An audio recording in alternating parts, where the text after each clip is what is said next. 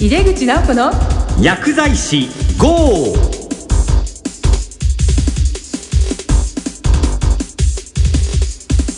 こんばんは。帝京平成大学の井出口直子です。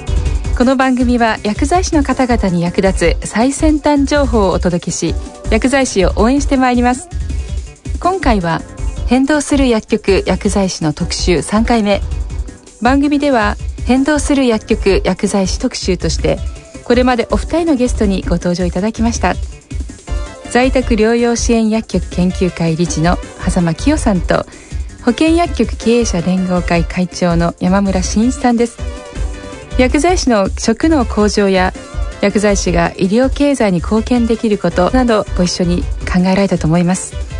今回は小児医療と子育てのトータル支援を行う薬剤師と題して NPO 法人子どもと薬代表理事の中村森夫さんをお迎えしてお送りします。早速ご登場いただきます。それでは井出口直子の薬剤師号始めていきましょう。井出口直子の薬剤師 GO! この番組は手羽製薬の提供でお送りします。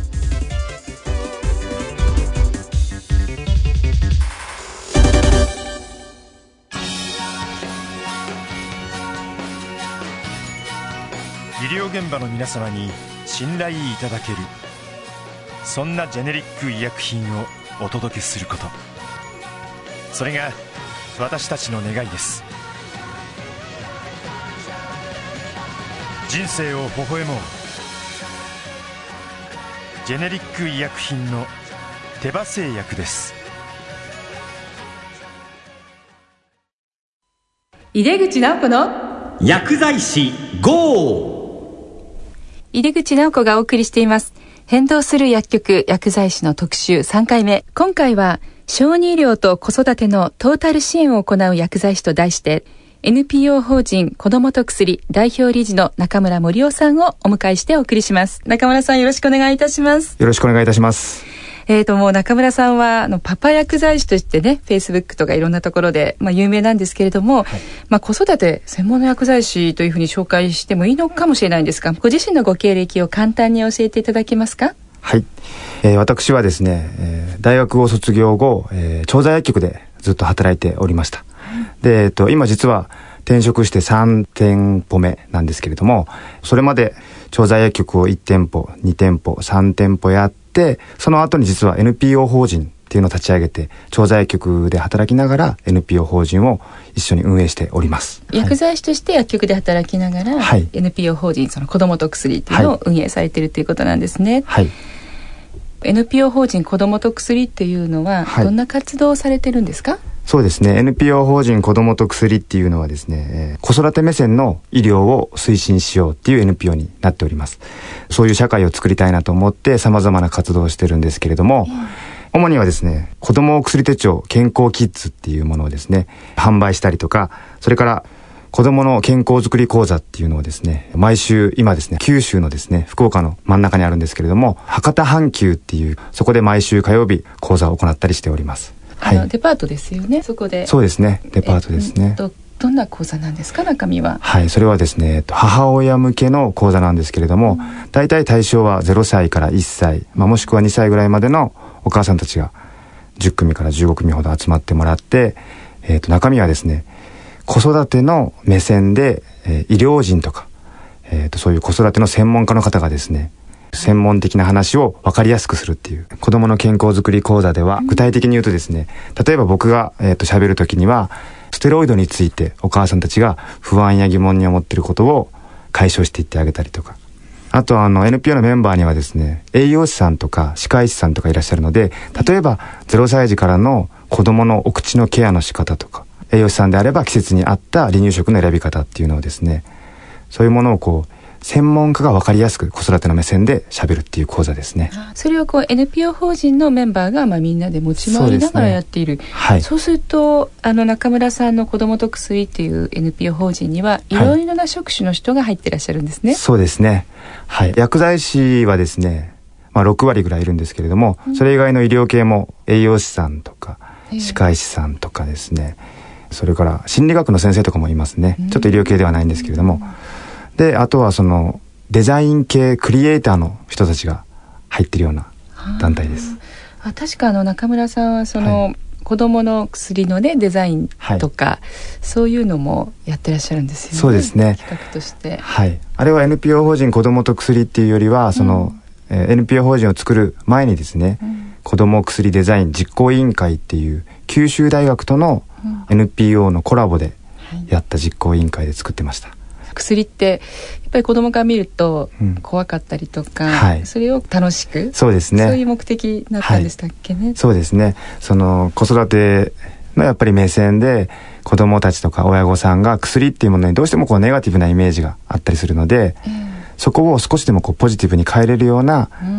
デザインのアプローチっていうかそういうことができないかなっていうことをやっておりました。そうですか、はい、でそもそも中村さんが NPO 法人子どもと薬を立ち上げられたきっかけについて教えてください。はい。少し私のその経歴とまた被るんですけれども、え仕事をですね僕は3つ持ってると思ってます、はい、で仕事ってね、一般的にはワーク使えることっていうふうに漢字で書くと思うんですけれども、えーと、例えば私事って書いたら仕事になりますよね、うん、プライベート、ね、はい、うん、それから志のことって書いても仕事って読めるかなと思って。ですね、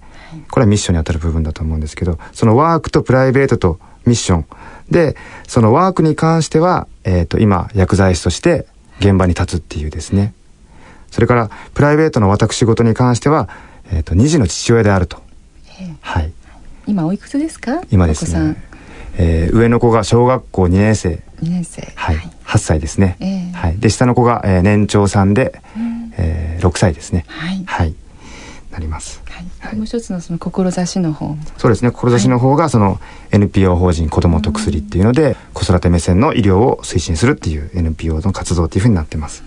そうなんですね、はい、もう本当に子育てを中心とした生活をされていた時があったということなんですけども、はい、まあ、その時にかなりこう今の NPO の構想とかを考えられていたんですか？そうです上の子が生まれて6か月ぐらいから1歳23か月ぐらいまで僕はジョン・レノンみたいな生活をしてまして、ね、子育てメインで仕事は半分っていう生活をしてまして、でそれに入ったきっかけっていうのがありまして、はい、当時あの、えー、もともと僕は20代後半の頃は、えー、24時間の小児科の前で門前薬局で働いてました。はい、小児科が24時間やってらっしたんですそうですね。地域の24時間の小児科の前の薬局ですね。なのでまあ薬局も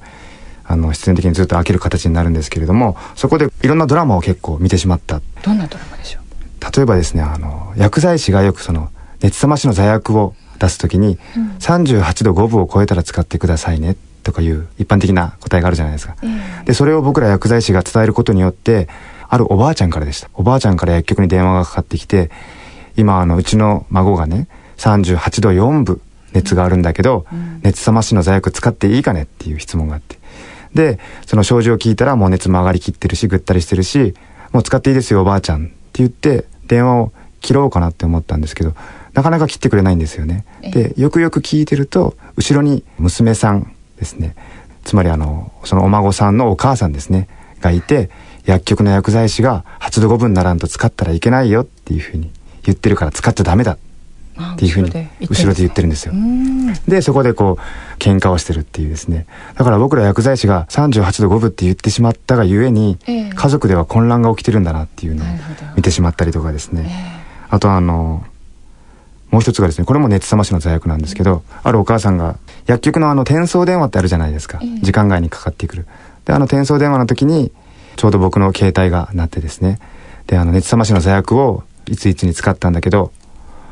熱がまだ下がらないのよっていうですね。で、よく聞くと2時間ぐらい前に使ってて、で、体重あたりの使い方っていうのも全然間違ってなくて。で、その時多分39度か40度ぐらい熱があって、で、そこまで上がってしまうと、アセタミノフェン使っても1度下がるかどうかっていうですね。だから下がっても38度ぐらいなんですよ。で、お母さんとしてはそれが心配で電話をしてきてる。で、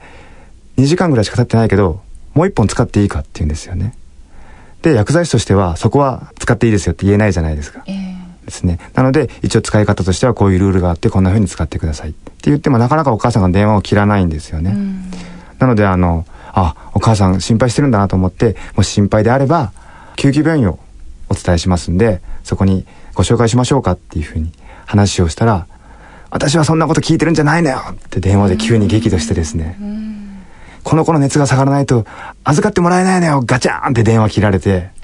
仕事をしてるお母さん、ね、それが夕方ぐらいだったんですけど、だからその仕事なのか何かご用事があるのか分かんないんですけど、なのでそのただ薬剤師として伝えてることっていうのが、全然そのライフスタイルにマッチしてないっていうか、そういうこう疑問点を感じたっていうのが NPO を始めるきっかけの一つですね。なるほどね。薬剤師が一般的に薬はこうですって、ねまあ、伝えては終わりっていうところがもう、ね、患者さんの方はさまざまな事情があって、まあ、それをこう見た時に、はい。NPO の活動としては、そのお母さん方にももっといろんなことを知ってもらおうということもありますし、そうですね、もう一つあれですかね。医療従事者に対しての働きかけっていうのもあるんですか？そうですね、はい、僕らはやっぱりその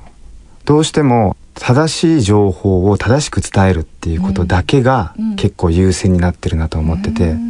その処方箋に書いてる通りのことを薬学の知識を加えて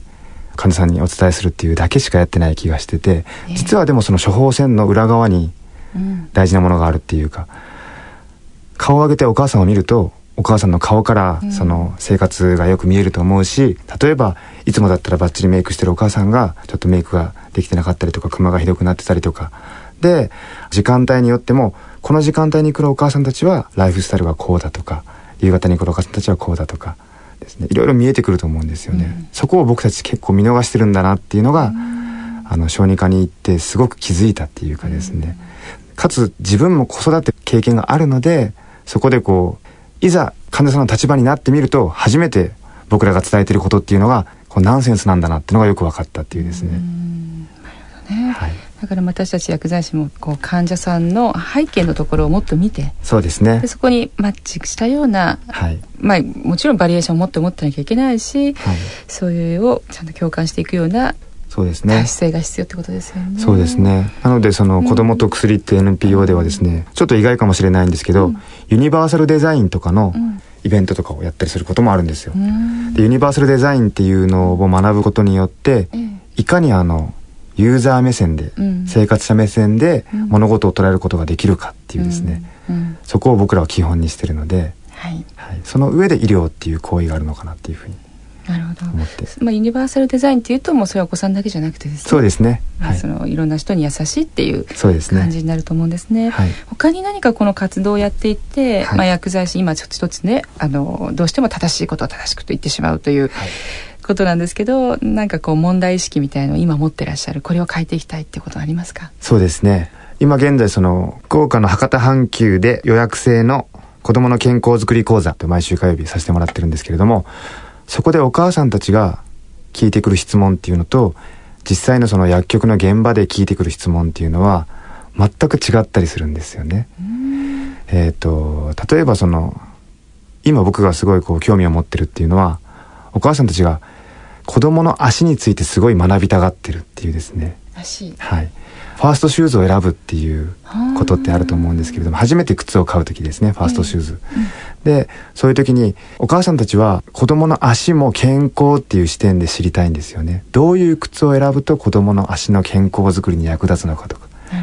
でそれって薬剤師の僕らからすると全く理解できないっていうか学んでもないしよくわからないことだったりして、うん、そういう質問がもう薬剤師に対しても来るっていうことですか？そうですね。はい、で例えばあの阪急とかで公開の講座をするとお母さんたちから質問が上がってくるっていうですね。なのでじゃあそれをちゃんとコンテンツ化してあの提供したいなっていうふうに。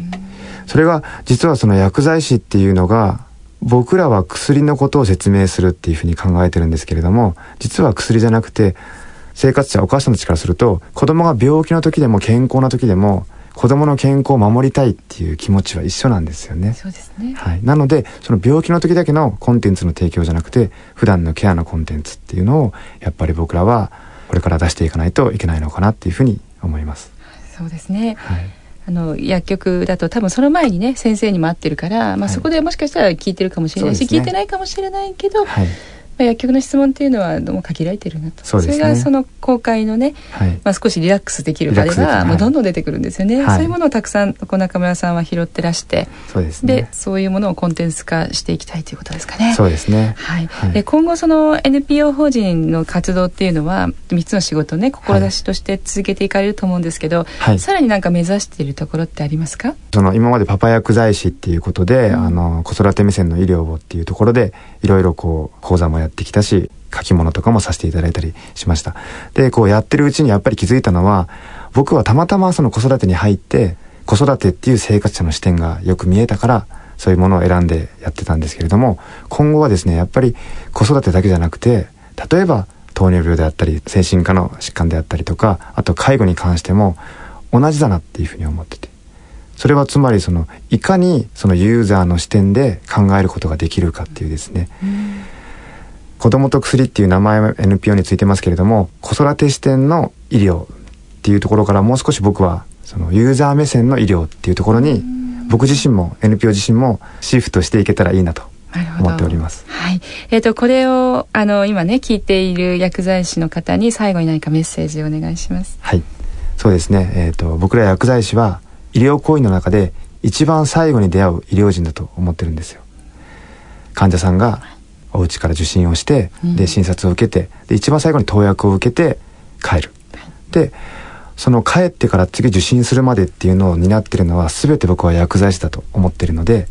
そこのお家でのケアまでも生活者目線でフォローできるのは薬剤師ですね。その視点を忘れずにあの、うん、毎日仕事をしていただけたらなと思います。そうですね、はい、薬剤師があった後家に帰るだけですもんね。そうですね、はい、ありがとうございます。今日は変動する薬局薬剤師をテーマに小児の医療と子育ての、まあ、トータル支援を行う薬剤師を対してお送りしました。ゲストは NPO 法人子どもと薬代表理事の中村森夫さんでした。中村さん本当にどうもありがとうございました。ありがとうございました。高度医療の薬から生活習慣病の薬までさまざまな医療の現場にジェネリック医薬品で貢献すること。それが私たちの願いです。人生を微笑もう。ジェネリック医薬品の手羽製薬です。